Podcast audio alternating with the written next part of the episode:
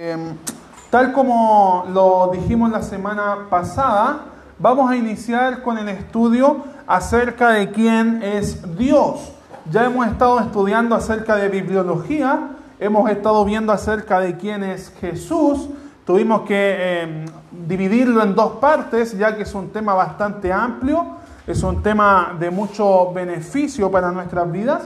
Y el día de hoy vamos a estudiar quién es Dios quién es la persona de Dios. Y va a ser un tema tan amplio, un tema tan especial, que nuevamente lo tendremos que dividir. Así que la próxima semana vamos a llegar aquí a este lugar y vamos a volver a estudiar quién es Dios, parte número 2. ¿ya? Pero vamos a avanzar el día de hoy acerca de quién es Dios. Y la verdad, para poder estudiar, hermanos, a Dios y todo lo relacionado a Él, debemos partir de la premisa de que Él es real. Amén. Si queremos estudiar acerca de quién es Dios, qué hace, cuál es su obra, cómo es Él, cuáles son sus atributos, sus cualidades, para poder entender todo aquello, debemos partir desde lo más básico. Y lo más básico en nuestras vidas debiese ser el creer que verdaderamente Él es real. Y tú te dirás ahí en tu puesto, pero pastor, la verdad eso es lógico. Pero déjame decirte que para nosotros es lógico, pero para muchos no es tan lógico. Por eso la Biblia dice en Salmo 14, versículo 1, dice el necio en su corazón, ¿qué dice? No hay Dios. El necio en su corazón dice, Dios no existe. El necio en su corazón dice, Dios no está obviamente la ignorancia le lleva a, poder decir que Dios no es real en su vida o que Dios no es real en la humanidad. Pero como el necio dice en su corazón que no hay Dios y nosotros creemos que Dios sí existe, eh, vamos a estudiar en primera parte, este estudio lo vamos a dividir en dos partes, vamos a estudiar en primera parte, o punto número uno, vamos a ver las evidencias eh, de la existencia de Dios. Vamos a ver algunas de las evidencias de la existencia de Dios. Bueno, el necio dice no hay Dios, pero sí hay evidencias, evidencias que nos ayudan a entender que Dios realmente existe. Hay evidencias bíblicas y hay evidencias extra bíblicas. Es decir, hay evidencia dentro de la Biblia que nos constatan que Dios existe y hay evidencia fuera de la Biblia que nos eh, dan la razón en que Dios sí existe. Entonces, como punto número uno, veremos el día de hoy evidencia de la existencia de Dios. Y como subpunto, lo vamos a ir dividiendo, como subpunto número uno, ¿Cómo podemos saber acerca de las evidencias que, que existen para entender que Dios es real? Punto número uno, la Biblia lo revela. La Biblia revela a un Dios real. La Biblia revela que Dios existe. Ya, en otras palabras, hermanos, déjame decirte algo. La Biblia no intenta probar la existencia de Dios. Lo da incluso por hecho. La Biblia no intenta eh, decirte que Dios realmente existe. La Biblia da por hecho de que Dios es un Dios real. En Génesis 1.1, ¿cómo comienza el pasaje? A ver, ¿alguno lo sabe de memoria? En el principio creó Dios los cielos y la tierra.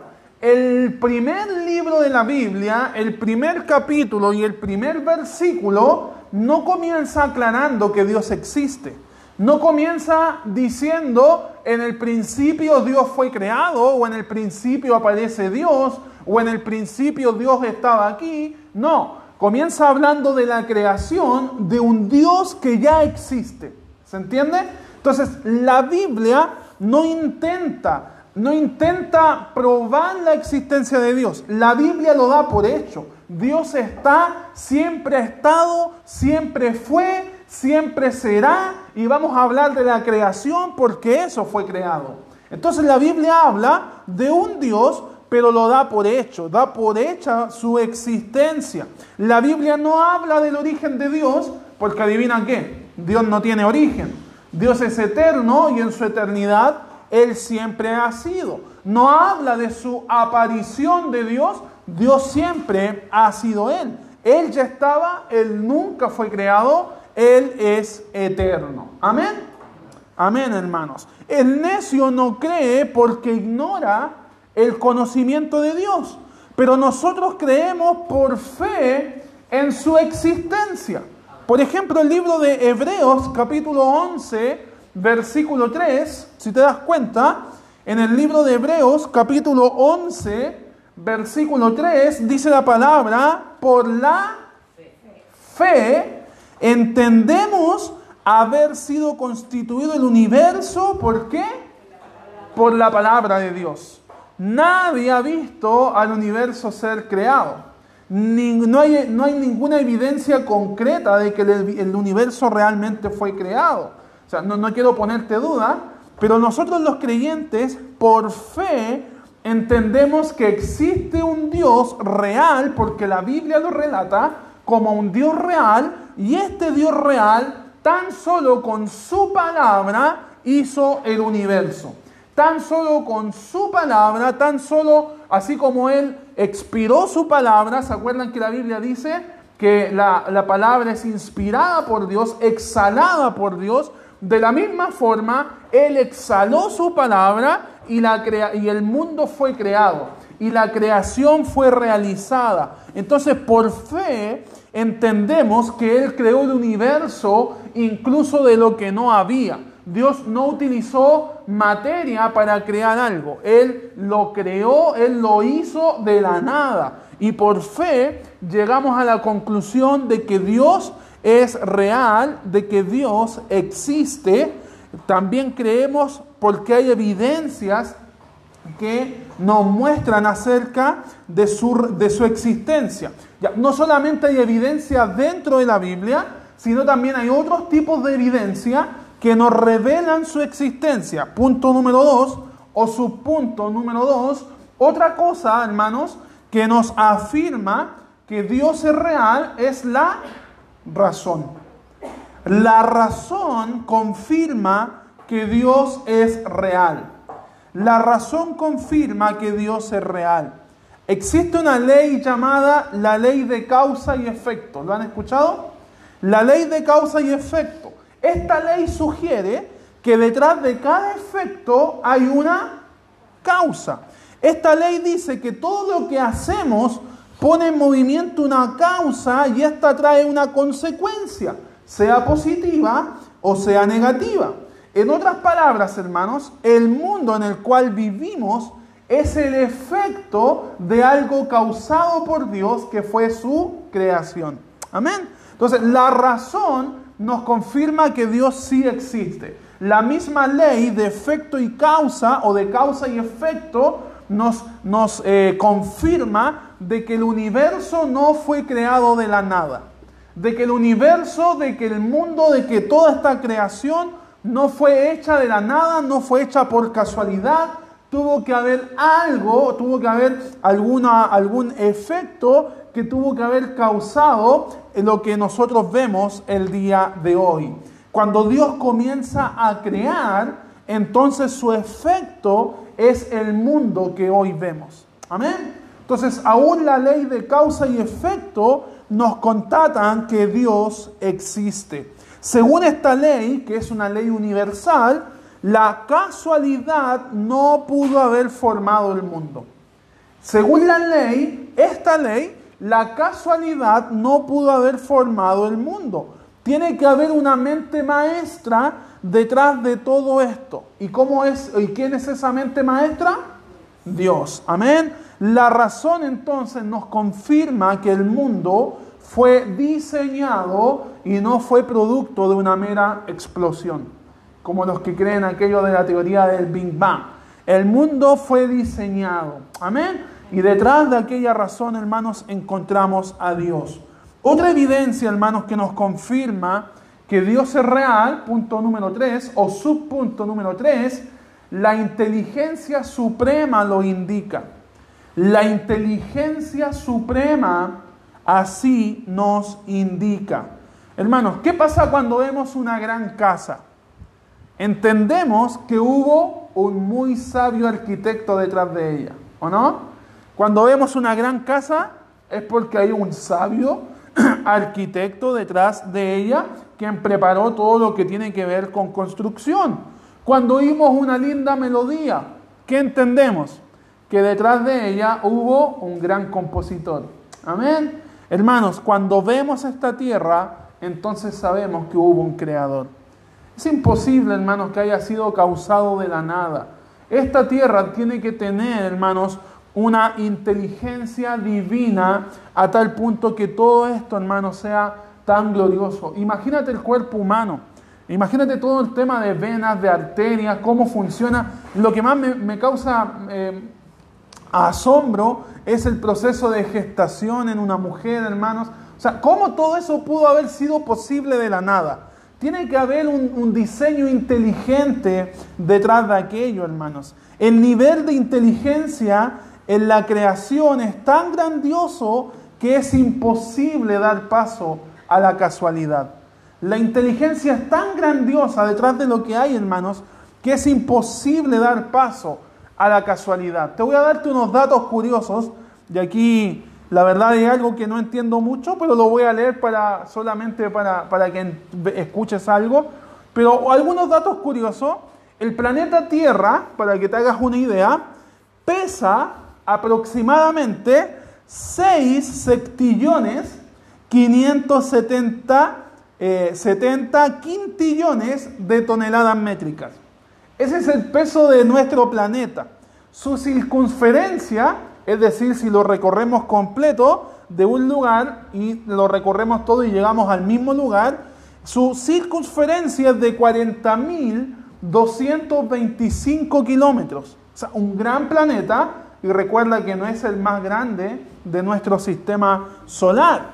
La Tierra, hermanos, viaja 480.691 millones de kilómetros por hora para dar recién una vuelta al Sol.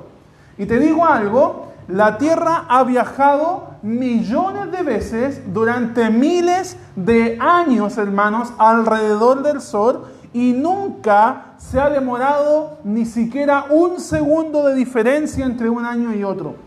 Amén. O sea, detrás de todo eso, hermanos, hay un diseño inteligente.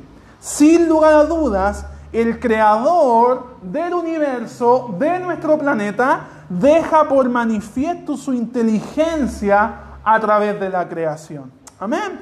Otra prueba, hermanos, de que Dios también es real, punto número cuatro, o subpunto número cuatro, la naturaleza lo aprueba. La naturaleza lo aprueba. Cuando vemos el universo, hermanos, que nos rodea, podemos estar seguros de que hay un Dios que es sabio y poderoso. El salmista dice en el Salmo 19.1, los cielos cuentan la gloria de Dios y el firmamento anuncia, ¿qué cosa? La obra de sus manos. Si nos vamos a Romanos capítulo 1, versículo 20, Romanos 1.20, un texto muy directo, acerca de cómo es que la naturaleza revela un diseño divino, una inteligencia divina o revela a Dios mismo. Mira lo que dice Romanos 1, verso 20, porque las cosas invisibles de Él, hablando de Dios, su eterno poder y deidad se hacen claramente. ¿Cómo se hacen? Claramente, de forma clara se hacen visibles lo eterno, lo poderoso, lo grandioso, lo magnífico de Dios se hace visible de forma clarita. Pero ¿de qué forma, hermanos? ¿De qué forma se hace visible clarita? Desde la creación del mundo, siendo entendidas por medio de las cosas hechas. El diseño inteligente de Dios, las cosas grandes de Dios, hermanos, su poder, su deidad, todo lo, glorioso que hay detrás de Él se hace manifiesto a través de la creación del mundo. Se manifiesta a través de las cosas que podemos ver. Amén. Quizás, hermano, tú dirás, no puedo ver la gloria de Dios. pero sí estás viendo un mundo que te rodea, creado por Él, y eso manifiesta su gloria. Amén. Entonces, Dios, hermanos, su naturaleza aprueba su existencia. La gente que rechaza esta evidencia no tiene excusa para su incredulidad, porque detrás de todo lo creado hay un diseño divino, un diseño inteligente. Amén. Otra evidencia, hermanos, para decir que Dios es real, punto, subpunto número 5, la intuición lo supone. La intuición lo supone. Sé que estoy hablando algunos términos un poquito difíciles de entender, pero trataré de explicar un poco. La intuición supone que Dios es real. Pregunta, ¿qué es la intuición? Si tú vas a un diccionario, la palabra intuición se define como la habilidad para conocer, para comprender o para percibir algo de manera inmediata sin la intervención de la razón. Amén. La, lo voy a repetir, la intuición es la habilidad de poder percibir algo sin utilizar la razón. ¿Les ha, ¿Les ha pasado que ustedes en algún momento han dicho, oye, parece que va a pasar esto, y de repente de la nada sucede? Bueno, fue producto de una intuición. No usaste la razón para poder decir eso. Fue algo que quizás en algún momento lo pensaste, lo dijiste. Y bueno, la intuición, hermanos, supone que Dios es real. Hermanos, en todo tiempo de la historia, en cada cultura y en cada sociedad, el hombre reconoce de forma intuitiva la existencia de un ser supremo y desea adorarlo. En cada sociedad, en cada hermano religión, en cada cultura, en cada país, en cada civilización, si nos vamos más atrás, el hombre por la intuición reconoce que existe un ser supremo que probablemente no le conoce, probablemente no sabe quién es, pero sabe que sí existe algo superior a ellos y se ven en la necesidad de adorarle.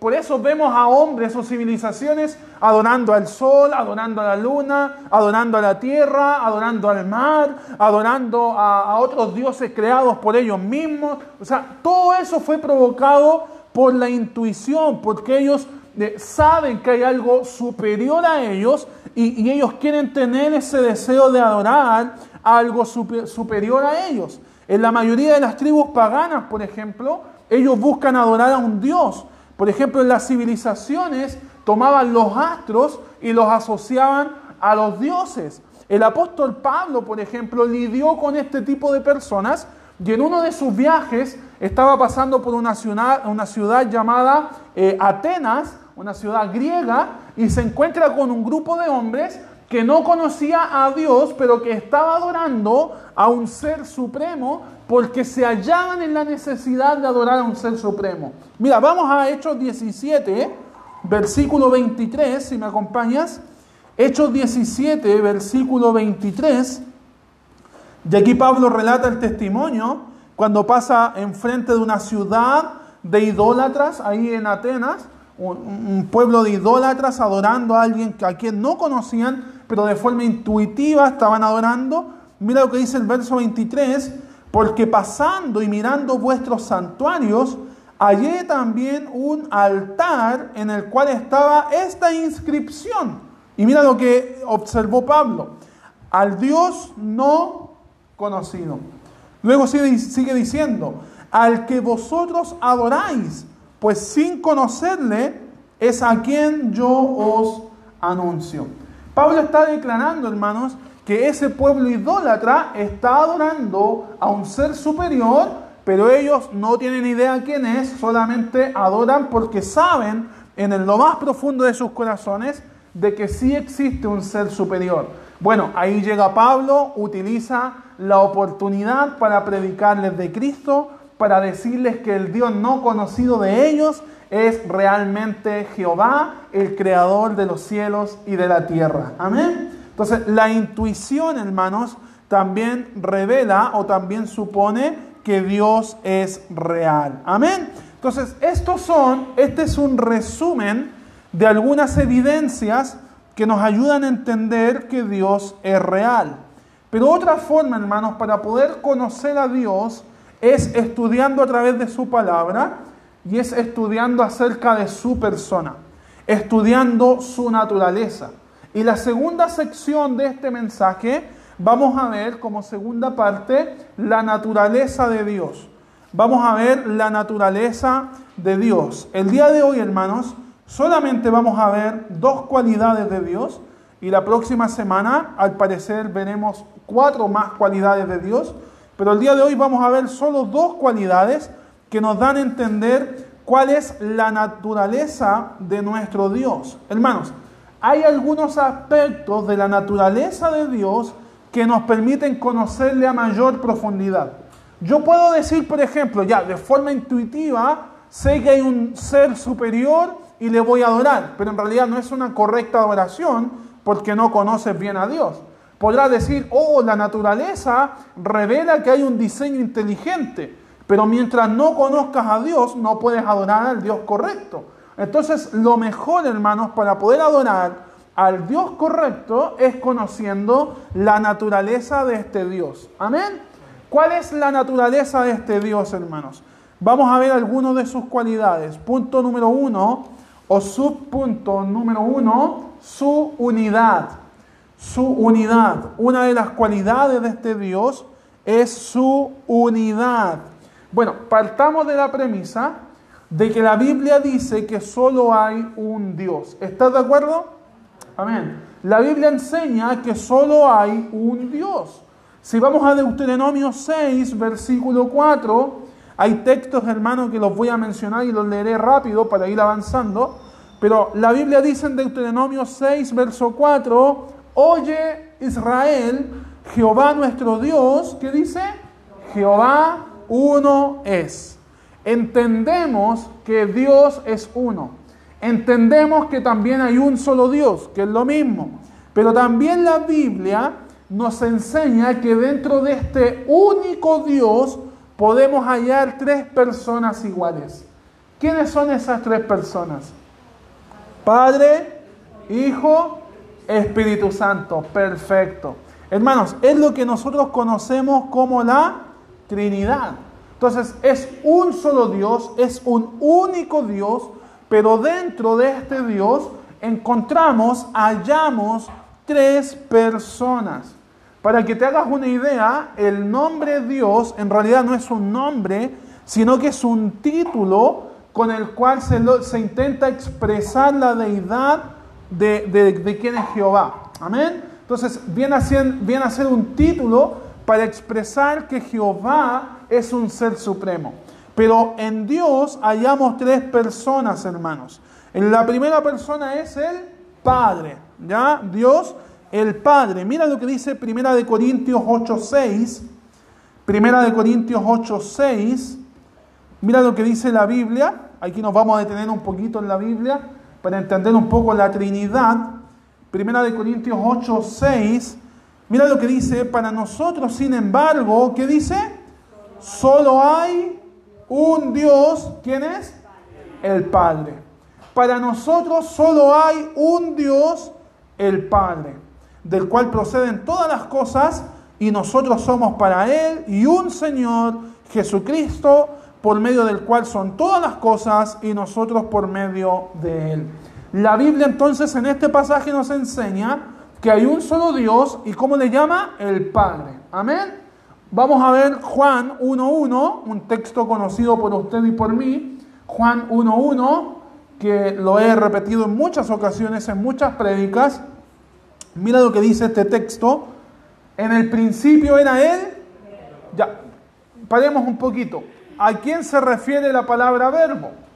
A Jesucristo. Si nos vamos al verso 14, leemos que este verbo se hizo carne, se hizo hombre, habitó entre los hombres, y si avanzamos al verso 17, dice que este verbo o que este hombre era lleno de gracia y de verdad, quien es Jesucristo. Entonces, tenemos la convicción de que cuando habla del verbo, aquí en el versículo 1, se refiere a Jesús. Y dice la Biblia, en el principio era el verbo y el verbo era con Dios. ¿Y qué dice ahora? Y el verbo era Dios. Ya, ya vimos un texto hablando de que Dios es el Padre. Ahora vimos otro texto hablando de que Dios también es el Verbo, quien es Jesús. Y mira lo que dice Hechos 5, versículo 3, hablando ahora del Espíritu Santo. Hechos 5, versículo 3, leeremos el verso 3 y el verso 4. ¿Recuerdan la historia de Ananías y Zafira? ¿Qué pasó con ellos? No dieron lo que tenían que dar, lo otro lo echaron a su bolsillo, prefirieron robar a Dios y presentaron una, una, un, dar mentiroso, por decirlo así, y ellos expiraron en ese mismo momento. Y mira lo que sucede. Y dijo Pedro a Ananías, ¿por qué llenó Satanás tu corazón para que mintieseis a quién? Ya, nótate lo que dice. ¿A quién mintió Ananías? Al Espíritu Santo. Perfecto. Sigue leyendo. Y sustrajeses del precio de la heredad. Versículo 4. Reteniéndola. No se te quedaba, eh, perdón, no se te quedaba a ti y vendida no estaba en tu poder. ¿Por qué pusiste esto en tu corazón? ¿Y qué dice ahora? No has mentido a los hombres, sino a quién? A Dios. A Dios. En el texto anterior mintió al Espíritu Santo y luego en el siguiente texto reafirma que mintió a Dios. Te está dando cuenta que es una prueba más para dar a entender que el Espíritu Santo es Dios. Es la tercera o conocida como la tercera persona de la Trinidad. Dios es uno en tres personas. Ya tú dirás, la verdad no lo logro explicar porque nosotros somos aquellos que nos gusta entender todos con pera y manzana y olvidamos que también hay cosas que debemos entenderlas por fe. Y la verdad la doctrina de la Trinidad eh, podría ser locura para un incrédulo, pero para nosotros debe ser algo entendido y creído por fe, hermanos. ¿ya? La Biblia nos relata que estas tres personas son Dios. La verdad debemos aceptar esta doctrina por fe. Una forma, y esto es un pequeño dato, una forma de comprender la Trinidad de Dios es comprendiendo nuestra propia Trinidad. ¿Sabías que tú también eres trino? ¿No, lo sabías? Anda a Primera de Tesalonicenses 5, versículo 23, para que comprendas un poco la Trinidad de Dios la vamos a comparar con nuestra Trinidad, ¿ya? Yo soy uno. ¿Cuántas personas ven aquí adelante? Uno. Pero en esencia soy tres. Ya les voy a decir por qué. No, no por la anchura, sino en esencia, ¿ya? Mira lo que dice Primera de Tesalonicenses 5:23. Y el mismo Dios de paz os santifique por completo y todo vuestro ser. Y, y ahora dice en qué se compone nuestro ser. Y todo vuestro ser espíritu, alma y cuerpo sea guardado irreprensiblemente, irreprensible para la venida de nuestro Señor Jesucristo. Todo nuestro ser se compone de qué? Espíritu, alma, cuerpo. O sea, si entendemos que nosotros poseemos espíritu, alma y cuerpo, ¿por qué no podemos entender que Dios es tres? Son tres personas en Dios. ¿Por qué no podríamos entender que Dios es trino si nosotros también somos trino? ¿Te das cuenta? Entonces, una forma de comprender la Trinidad de Dios es comprendiendo también nuestra Trinidad. Amén. Entonces, parte de su naturaleza es que Dios es único, es uno y se compone de su Trinidad, quien es el Padre, el Hijo y el Espíritu Santo. Y como subpunto número dos, otra cualidad de su naturaleza es su, punto número dos, su santidad. Otra cualidad de su naturaleza es su santidad. Puede ser cualidad o también lo vas a escuchar como un atributo, ¿ya? Pero otra cualidad de, de la persona de Dios es su santidad. Hermanos, la santidad de Dios es una de las más grandes diferencias entre el Dios verdadero y los dioses creados por el hombre.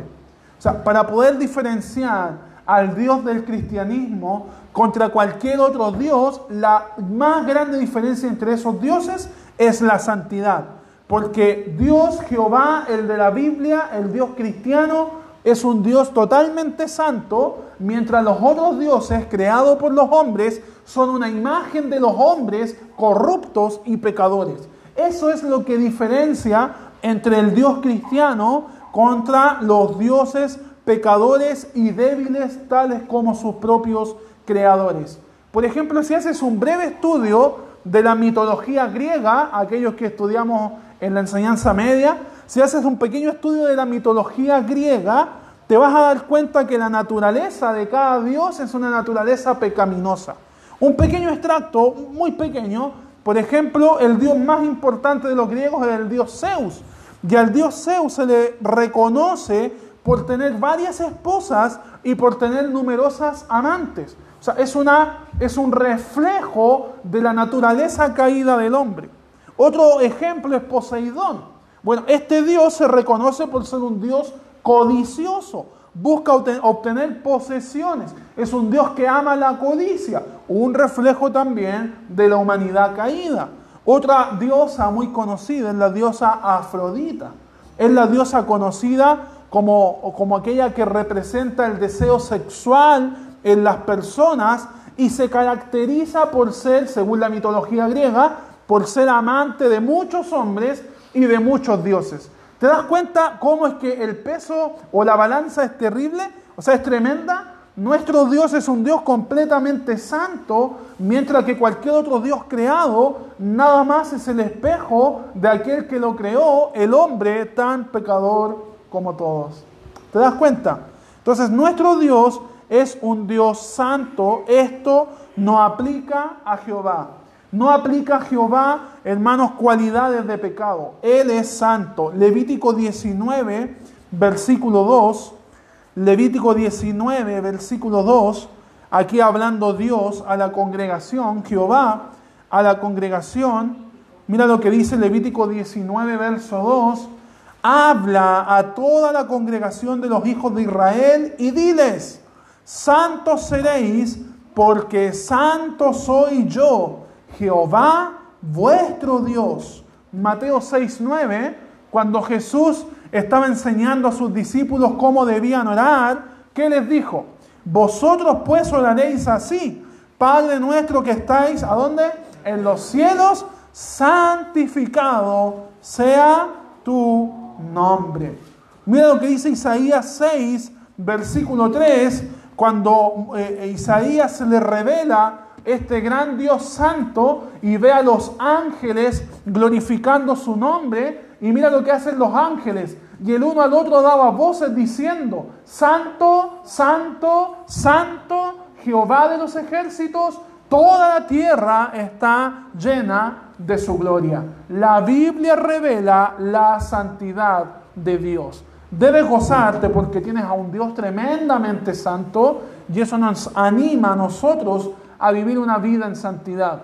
¿Te imaginas si Zeus hubiese sido tu Dios? Estarías, hermanos, en qué cosa metido.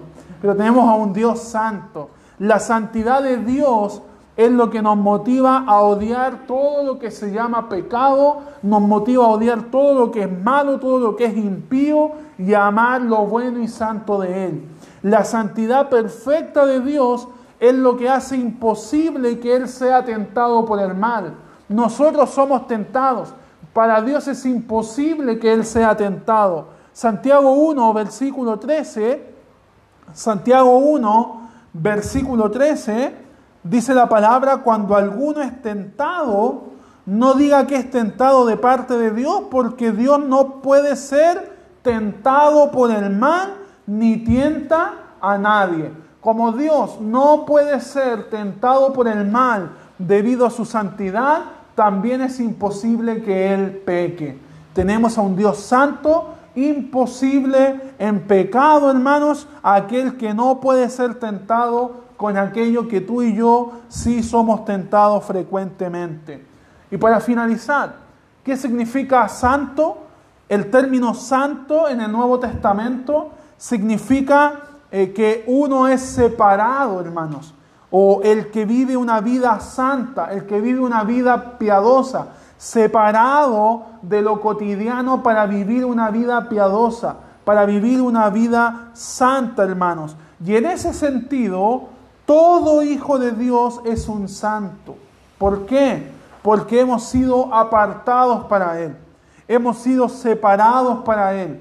Hemos sido sacados del mundo de las tinieblas y hemos, hemos entrado al mundo de la luz, hermanos. Hemos sido sacados del imperio de Satanás para entrar al reino de Jesús.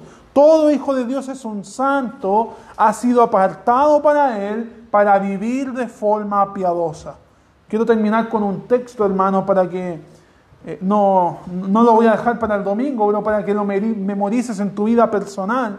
Primera de Pedro 1, verso 14. Primera de Pedro 1, verso 14. Entendiendo la santidad de Dios, es que nosotros también podemos vivir de forma santa. Primera de Pedro 1, verso 14. Como hijos obedientes, no os conforméis a los deseos que antes teníais, estando en vuestra ignorancia. Verso 15. Sino, como aquel que os llamó es santo, sed también vosotros santos en toda vuestra manera de vivir. No solo cuando vayas a la iglesia. No solo cuando salgas de la iglesia. No solo una vez después de leer la Biblia en tu casa. No, hermanos, en toda vuestra manera de vivir. Sea aquí, sea en el trabajo, sea en la escuela, sea en el momento más difícil, sed santos porque yo también lo soy. Amén. Gloria a Dios porque tenemos a un Dios santo y esto nos anima a vivir, hermanos, como luminares en un mundo de tinieblas.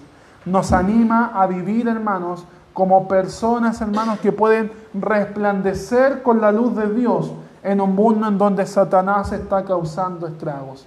Y qué maravilloso es conocer más a Dios para nosotros también poder vivir más como Él. Amén. Entonces, creciendo en el conocimiento de Dios, te aseguro que tu vida irá cambiando de manera notable. Amén. Oramos al Señor. Padre, te damos gracias por este mensaje, te damos gracias por este estudio. Gracias te damos, Señor, porque principalmente tu palabra nos muestra que tú eres real, no busca defender tu existencia ya que lo da por hecho, Señor, y creemos por fe de que tú eres un Dios real, Señor.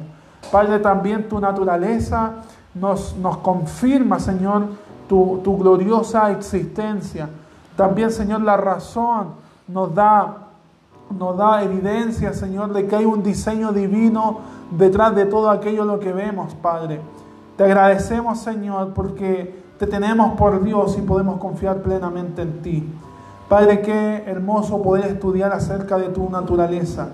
Qué hermoso poder estudiar acerca de ti, Señor, y poder crecer en tu conocimiento para nosotros también poder crecer en nuestra vida espiritual. Te pido, Señor,